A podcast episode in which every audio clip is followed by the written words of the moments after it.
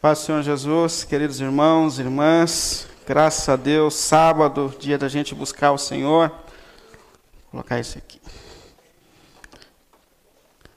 A gente está se ajeitando na nossa liturgia, então vou pedir para você ficar em pé de novo. Mas a próxima a gente vai se ajeitando aqui nesse, nesse ritmo. Queria ler com você o último versículo que foi lido de Josué, capítulo 1, o versículo 9. Josué capítulo 1, versículo 9.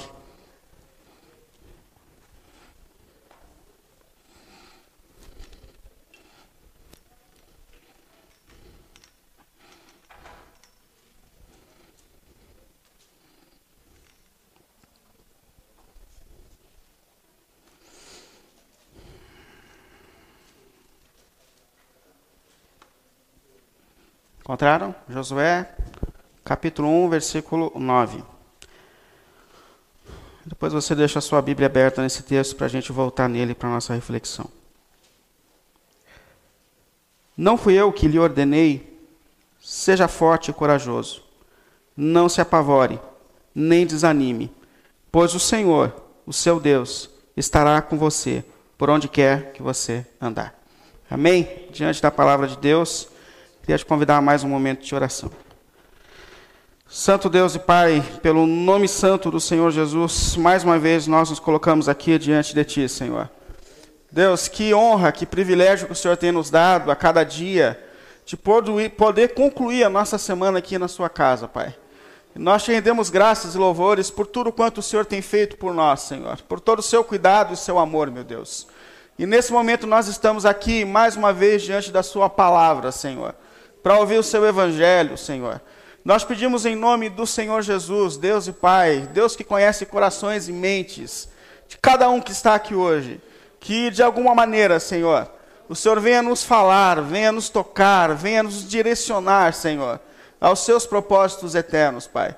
Eu clamo a Ti assim, Senhor, pelo nome santo do Senhor Jesus, pelo nome santo de Jesus. Amém, amém. Pode sentar, por favor. Só alguns é, recados importantes. A gente está se organizando para retornar com as nossas escolas bíblicas. Conversado com o pastor Bernardino e alinhado aqui para a gente começar. A ideia é começar a partir do próximo sábado, mas aí a gente divulga para a igreja para a gente poder se alinhar. Hoje nós temos uma reunião à tarde. Hoje a liderança tem reunião às quatro horas da tarde, tá bom? Outro aviso importante é que, a partir do dia 1 de julho, nós, pastores aqui na CPL, temos 15 dias de férias. Então, eu estarei por aqui, mas a gente está se organizando também para esses 15 dias de férias. Eu pensei muito em anular as férias, conversar, mas eu confesso que nessas correrias de unificação, parar um pouco vai fazer bem para o coração, para a gente voltar com as forças renovadas. E é também uma estratégia que a gente está adotando de unificação, que a gente coloca todo mundo no mesmo lugar, some, e volta depois de 15 dias, né, e continua com quem tiver aqui. Então é uma maneira aqui da gente tocar. Estou brincando, mas a, então, a partir de sábado que vem, dois fins de semana, mas eu estarei por aqui, mas a gente tem esse tempo de férias, mas eu estou à disposição qualquer coisa, tá bom? Vamos lá, eu li esse texto de Josué, um texto que fala muito para a minha vida e para o meu coração, é, de um homem que enfrentou desafios no seu tempo, na sua época, e em momentos desafiadores da nossa vida e da nossa história, é, é muito importante a gente perceber que essa não é a primeira geração da humanidade, essa não é a primeira, é, a primeira vez que o povo de Deus enfrenta desafios na sua história. Quando a gente olha para a história da humanidade, a gente percebe que ela é marcada por desafios. Quando a gente olha para a história do povo de Deus, a gente percebe que o povo de Deus é marcado por grandes desafios na sua história. E, e olhar para esses personagens da história que também enfrentaram desafios é um dos caminhos que a gente tem para encontrar forças para enfrentar os desafios da nossa geração. Eu digo que se alguém tivesse contado para a gente antes que nós passaríamos um, um último ano como esse que nós vivemos, eu acho que a gente teria morrido antes de ansiedade, de inquietação. Mas nós estamos passando, nós estamos vivendo. É, e é muito importante a gente perceber, não é a primeira geração que passa por momentos desafios, que passa por fases diferentes, é, desafiadoras na sua história. É, na verdade, a Bíblia é marcada por pessoas que enfrentaram desafios. Quando a gente pega lá em Hebreus capítulo 11, a gente vê uma lista de pessoas chamadas de heróis e heroínas da fé que passaram por desafios e que perseveraram. Perseveraram na sua confiança em Deus, perseveraram no seu relacionamento com Deus. E eu acho que esse é um grande chamado para todos nós. Nós somos chamados a perseverar, continuar confiando que Deus está sobre a nossa história, continuar confiando no cuidado de Deus sobre a nossa vida e sobre a nossa caminhada. Hoje eu queria falar sobre um desses personagens que marcaram a história com perseverança, que é Josué, texto que nós lemos. É, e as palavras de Deus a Josué no princípio do seu ministério são palavras extraordinárias e são palavras de Deus para a gente também. Coloquei aqui algumas fases da história de Josué para a gente poder refletir. Primeiro, quem era Josué antes de se tornar o líder de Israel? Josué tem uma história ao lado de Moisés antes de se tornar aquele que vai conduzir o povo à conquista das terras prometidas. Segundo, as palavras de Deus a Josué, confirmando o ministério, dando forças para que ele pudesse enfrentar os desafios que viriam pela frente, que são palavras de Deus para o povo de Deus. Essa presença de Deus, dizendo: seja forte, corajoso, Olhe para os seus desafios na certeza de que eu estou do seu lado, que eu te ajudo, que eu enfrento com você cada obstáculo da sua vida. E uma terceira parte da vida dele, que é o tempo de conquista das terras prometidas. Não dá para a gente falar sobre todos os detalhes, porque é uma história rica demais, mas eu queria pelo menos falar desses três aspectos da vida de Josué. E ouvindo a palavra de Deus e, a e vendo a presença de Deus ao lado de Josué, diante de cada desafio, Assim como Deus tem falado tanto comigo através desse texto da palavra de Deus, que Ele fale com você também e te dê forças e direcionamento para você enfrentar os seus desafios nesse tempo e nessa geração. Primeiro, eu queria falar um pouco sobre Josué antes dele se tornar um líder em Israel. A gente sabe que Moisés é aquele que conduz o povo da saída do Egito e leva para a terra prometida. Porém, depois de caminhar 40 anos com esse povo, com todos os desafios, com todas as lutas, de atravessar o Mar Vermelho e de enfrentar tantos obstáculos, Moisés não entra na Terra Prometida. E chega um momento, então, que ele vai levantar um novo líder para conduzir agora a nação de Israel é, para a conquista das terras que Deus tinha prometido desde o princípio. E esse novo líder que vai conduzir o povo de Deus é Josué. Mas eu acho bem interessante a gente perceber que antes dele se tornar o grande líder de Israel, Josué foi um homem que andou passo a passo ao lado de Moisés. Nos 40 anos, você percebe a todo tempo que Josué estava ao lado de Moisés. Quando Moisés sobe os montes para receber a lei de Deus, Josué está ali aos pés do monte, dando auxílio a Moisés. Nos momentos desafiadores que Moisés enfrentou nessa condução do povo até a prometida, é Josué que está ali do lado dele. Importante a gente perceber que ele conhecia aquele povo, sabia que era um povo desafiador, sabia que era um povo saudosista, sabia que, que era um povo inconstante. É que Deus vinha preparando a vida dele para que ele pudesse assumir esse ministério, que Deus vinha discipulando o próprio Josué para que ele pudesse assumir esse ministério. Isso aqui me fez pensar bastante essa semana, porque me fez pensar sobre a importância de preparo de pessoas para os desafios da vida, do discipulado. Eu não sei se vocês acompanharam essa propaganda do Burger King essa semana que trouxe um rebuliço né, para o mundo e a gente fala, meu Deus do céu, e, e como a gente vai lidar com isso? E eu vi algumas pessoas já dizendo, já me mandaram, pastor do céu, a gente precisa proteger as nossas crianças e a gente precisa não deixar assistir. E, e eu fico pensando, é óbvio que a gente precisa proteger as nossas crianças, mas acima de tudo, a gente precisa preparar as nossas crianças. Isso é importante a gente perceber, discipular as nossas crianças, colocar no coração e na mente delas os princípios do Evangelho. Se você olhar para a Bíblia Sagrada, Deus nunca foi um, um Deus que disse ao seu povo recue, mas ele disse avance. Mas ele dá uma missão ao seu povo de preparar-se com a palavra de Deus, pelos princípios da palavra de Deus, para ser luz para o mundo, para confrontar o mundo com o Evangelho, confrontar com amor, com amor. Mas quando eu olho para essa história de, de Josué sendo preparado por Deus, isso me fez pensar como é importante a pregação do Evangelho, como é importante discipular pessoas, como é importante pais que assumem o seu lugar de ensinar os seus filhos a viverem para a glória de Deus, Como é importante preparar a mente e o coração da igreja para que ela possa ser luz nesse mundo. Porque cada geração enfrentou o seu devido desafio.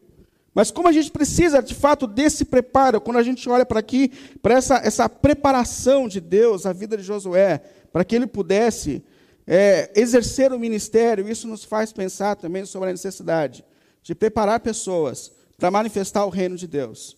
É, e uma coisa que a gente tem que refletir muito: ministério de igreja não amadurece pessoas e não prepara pessoas para servirem a Deus. Existem pessoas que servem na igreja há 10, 20, 30 anos e que são imaturas. É o evangelho, é a pregação do evangelho, é o discipulado, é o discipulado, é o tempo que amadurece as pessoas para que elas possam viver nesse mundo, servindo a Deus e sendo luz para esse mundo. Isso é um princípio bem importante. Um outro fato importante da vida de Josué é que antes dele se tornar líder, ele é um daqueles doze espias que Moisés mandou para investigar as terras a serem, a serem conquistadas. Vocês lembram disso? Josué, antes de, de, de invadir as terras, ele chama doze homens de confiança e fala: gente, dá uma olhada nos desafios que nós enfrentaremos. Eu acho isso aqui bem legal, porque mostra que é, Moisés ele tinha plena confiança de que Deus estaria com ele, que Deus estaria presente na vida e no ministério dele. Mas isso não anula a necessidade de pensar, de fazer estratégias, de raciocinar sobre os desafios. Às vezes a gente tem gente dizendo assim: eu vou, eu vou sair do emprego porque Deus está comigo e para onde for. Não, não. Pense sobre os desafios. Ore a Deus a respeito da carreira que você vai seguir. Busque a orientação de Deus para a sua vida. Isso aqui é bíblico. Moisés fez isso. E dos doze homens que foram enviados, dez voltam dizendo missão impossível. Missão impossível. Nós vimos os caras, é, eles são enormes, é, eles são bons de guerra, a gente é um povo de nada, a gente não tem preparo, a gente não sabe nem fazer arma, a gente não tem. Os caras são enormes, os caras são bons de guerra, e eles começam a falar isso para o povo: falam assim, olha, fizemos bobagem. É, o pessoal está dizendo há 40 anos que a gente devia ter ficado no Egito. A gente devia ter ficado lá. O pessoal está falando isso há quanto tempo? E a gente chega aqui agora para, depois de 40 anos, se deparar com uma nação com a qual nós não somos capazes de conquistar e a gente fez besteira. Nós não devíamos ter saído de casa. O pessoal está dizendo isso há muito tempo já. Porém, dos 12, dois, dois dizem: é possível. É possível. Por quê? Porque Deus está do nosso lado. É possível, por quê? Porque isso é plano de Deus para a nossa vida. É possível, é possível, porque o Espírito de Deus nos dará forças para enfrentar cada desafio da vida da nossa geração. É possível. E aqui eu fiquei pensando, quando eu olho para essas é, palavras desses dez que dizem: olha, não vai dar certo, e que entristecem o povo, sobre a importância das nossas palavras. As palavras têm poder, de fato. Não nessa teoria de confissão positiva, não estou falando disso. Mas elas têm poder. Às vezes a gente está meio meio desanimadinho assim, alguém fala assim, você cortou o cabelo? Ficou bom.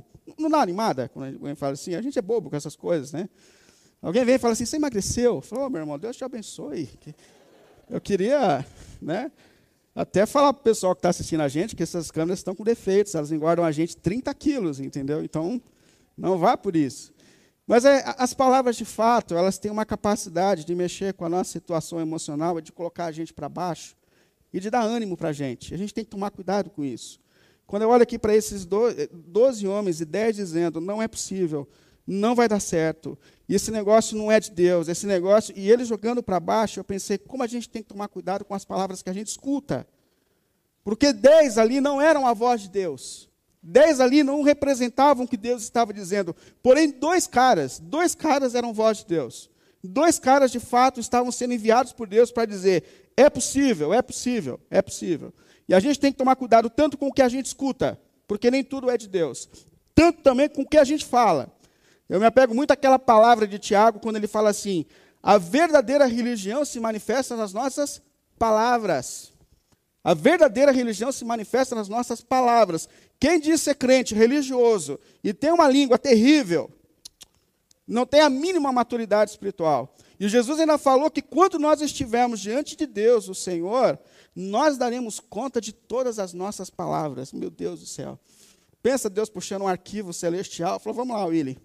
É, ninguém viu, mas eu vi você. E deixa, deixa eu ver. Colocando lá um telão falando sobre as minhas palavras. Mas a, aqui leva a gente a pensar sobre a responsabilidade que a gente tem nas nossas palavras. Mas a primeira coisa é perceber que Josué, antes de se tornar líder, foi um homem preparado por Deus para exercer esse ministério.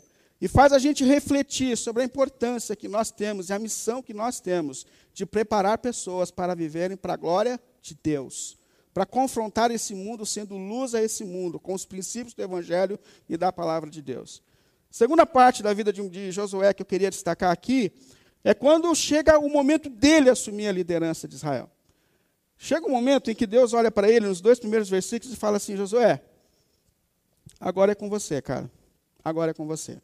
Se você ler aqui os dois primeiros versículos, diz assim: Olha, depois da morte de Moisés, servo do Senhor, disse o Senhor a Josué, filho de Nun, auxiliar de Moisés: O meu servo está morto. Agora, pois, você e este povo Preparem-se para atravessar o rio Jordão e para entrar na terra em que eu estou para dar aos israelitas. É o momento em que Deus olha para Josué e fala: Josué, você é o cara agora. E deixa eu falar uma coisa para vocês. Como são difíceis esses momentos da nossa vida. Já passou por fases assim que alguém fala, olha para você e fala assim: então, agora é com você. Como eu tenho saudade do tempo que eu era auxiliar do pastor. Meu Deus do céu que tempo bom era aquele. Eu só ia lá e pregava e voltava para casa e como eu tenho saudade. Esses dias eu vi uma moça colocando assim na rede social é, com, com um bebezinho recém-nascido, né, no colo, dizendo assim: Há pouco tempo atrás eu era menina do meu pai, há pouco tempo atrás eu estava debaixo do cuidado do meu pai e da minha mãe. Agora eu tenho um filho nos meus braços e eu tenho a responsabilidade de ser mãe. Meu Deus do céu, me ajuda e me socorre. Esses momentos em que você tem uma mudança de estágio no trabalho, você estava ali a vida inteira fazendo umas críticas ao chefe, de repente alguém fala e fala assim: agora é você o responsável. Que momentos desafiadores são esses da nossa vida? Vocês já passaram por momentos assim? onde a gente muda de, de estágios na vida, onde a gente é tirado da nossa área de conforto. E quando eu olho para a história de, de Josué, eu percebo algumas orientações importantes para a gente lidar com esses momentos de desafios. Primeiro, que eu percebo aqui Deus auxiliando Josué. Confie que Deus estará com você e que Deus tem promessas para a sua vida. Isso é muito importante.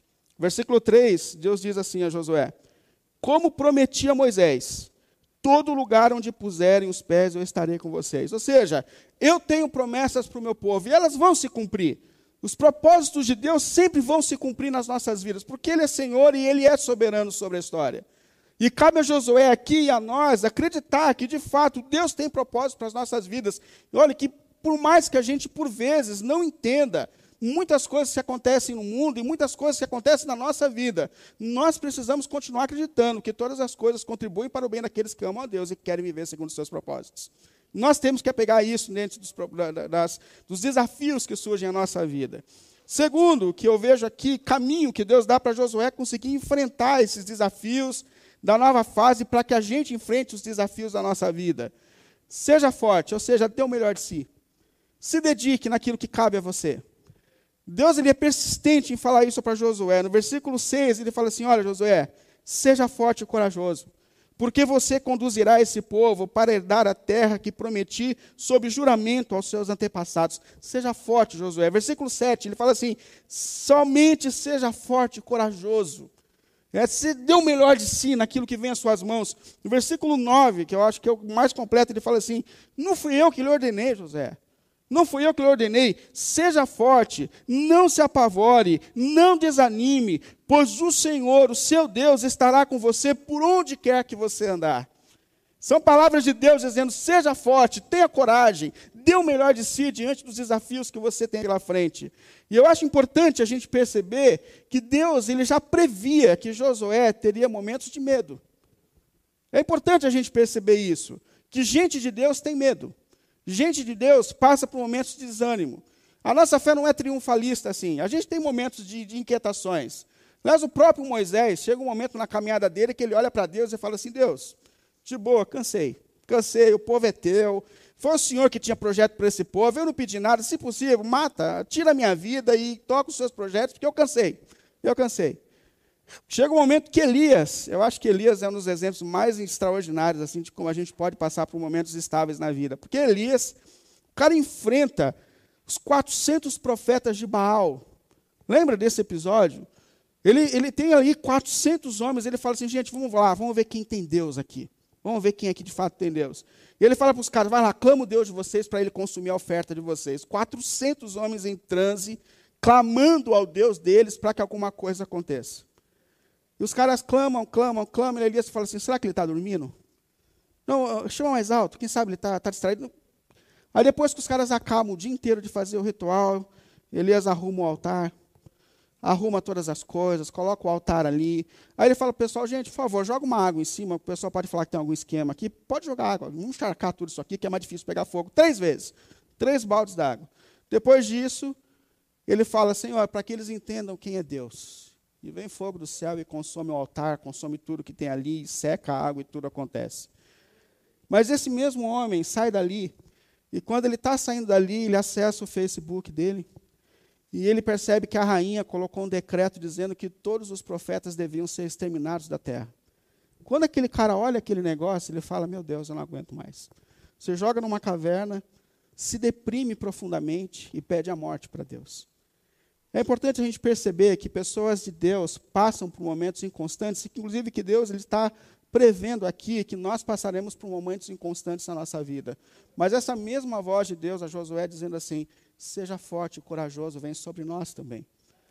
Seja forte e corajoso, eu estou com você nos teus desafios.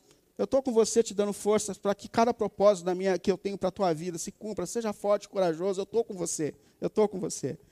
E um princípio também muito importante, de três que eu coloquei para a gente enfrentar os nossos desafios, é se dedicar ao máximo para ser fiel a Deus em todas as coisas. Deus ele olha para Josué e fala assim: olha, versículo 7, seja obediente à minha palavra. Versículo 8 ele fala: Fale da minha palavra, medite na minha palavra, que o seu sucesso venha da obediência à minha palavra. Isso é extremamente importante, por quê? Porque por vezes a gente luta, mas a gente luta na direção errada.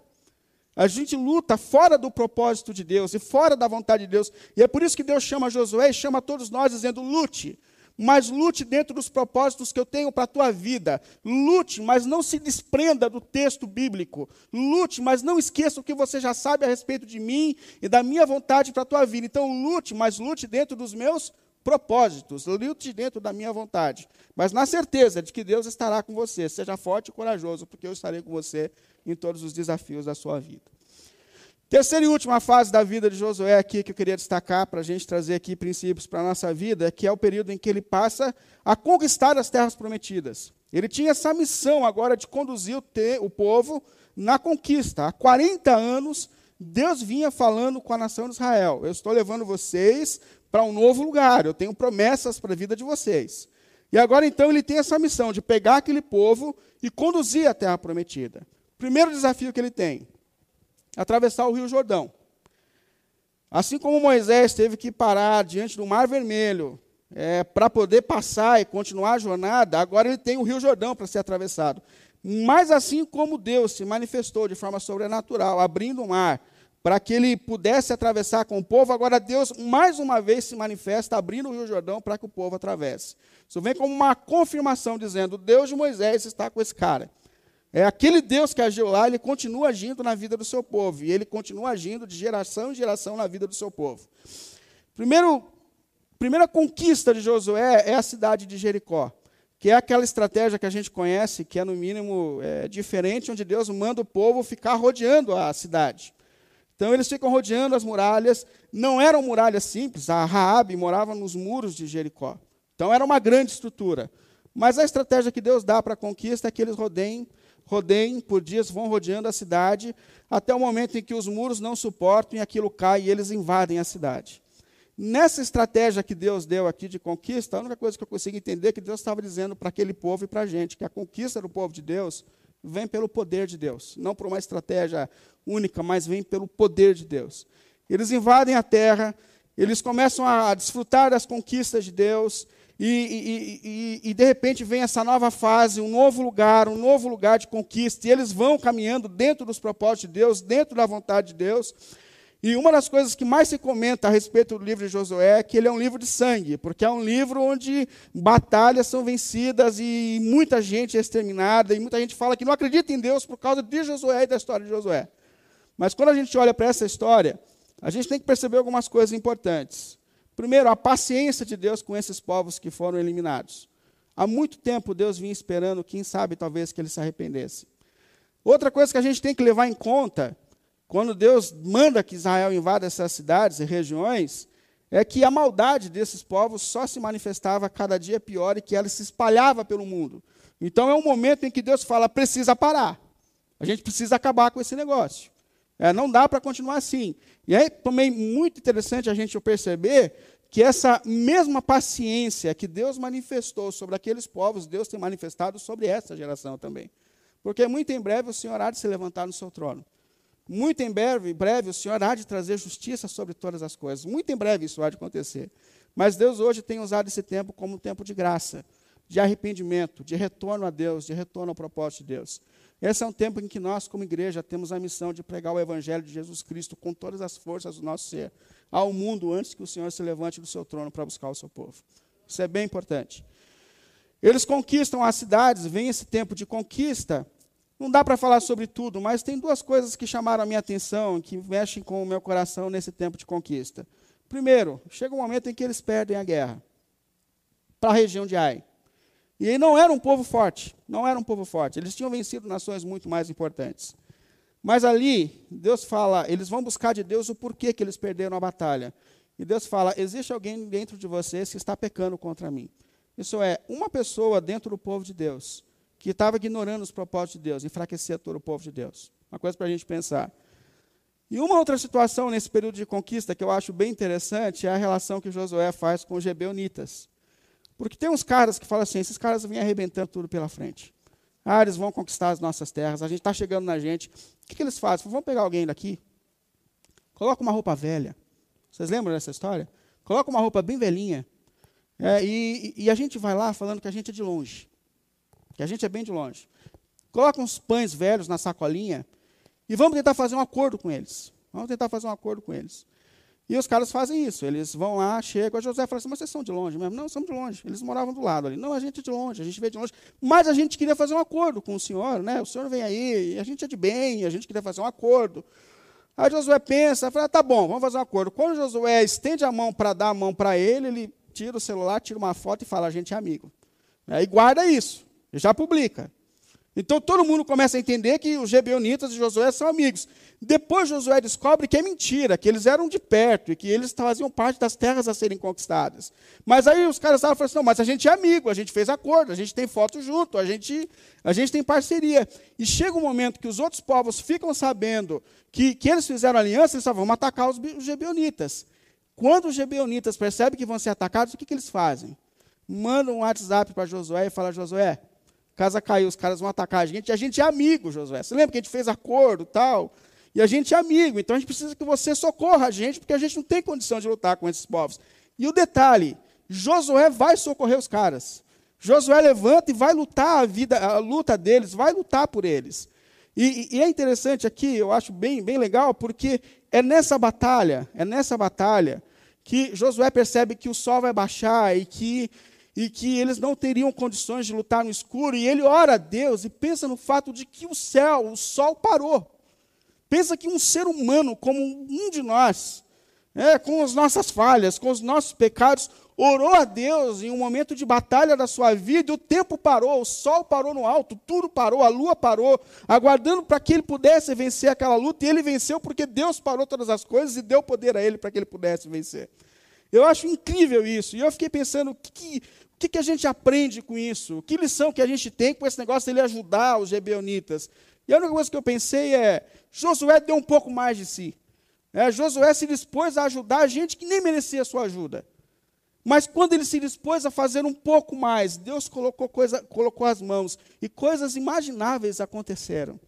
E eu fiquei pensando, se Deus não fala com a gente através disso, que talvez se a gente se esforçar um pouco mais, Existem situações na nossa vida que a gente fala assim: olha, eu, eu não aguento mais, eu cansei, eu cansei desse relacionamento, eu cansei disso aqui, e Deus está mostrando por meio disso que se a gente se esforçar um pouco mais, se a gente se doar um pouco mais, coisas inimagináveis podem acontecer.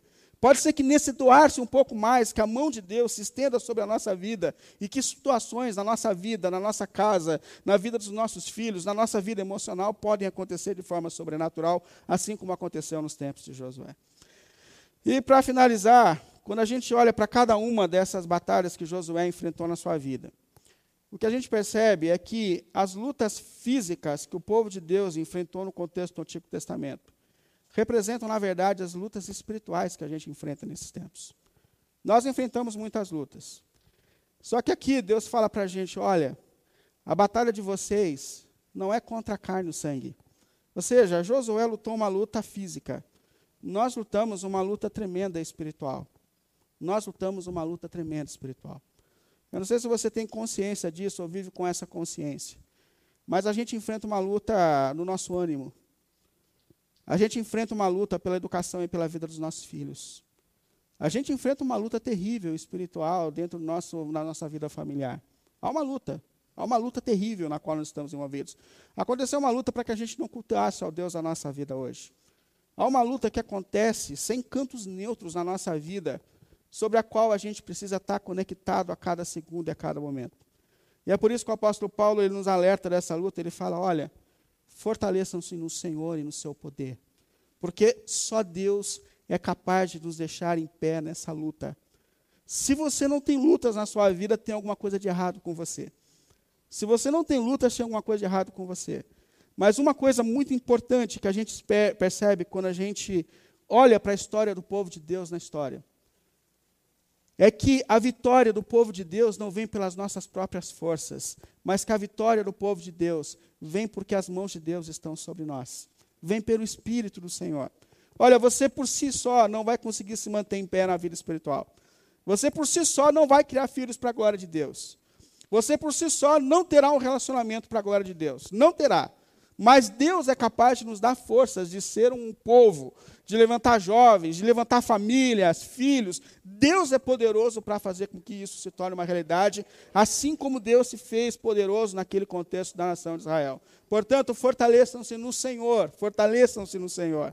Essa semana eu estava relendo o livro de profeta Isaías, nas minhas agonias e inquietações, eu me deparei com aquele momento em que, que Deus, aliás, profeta Zacarias, e eu me deparei com aquele momento em que Deus disse a Zacarias: Fala para o meu povo, não é nem por força nem por violência, mas é pelo poder do Espírito de Deus. É pelo Espírito de Deus, é pelo Espírito de Deus. E a boa notícia que o Evangelho traz a todos nós é que as maiores lutas já, já foram vencidas na cruz do Calvário. Jesus já venceu por nós. É, dentro do mundo espiritual, nós somos declarados mais do que vencedores, porque nós já estamos vencidos, já estamos declarados como vencedores no reino de Deus, como vencedores que já têm uma herança a ser recebida.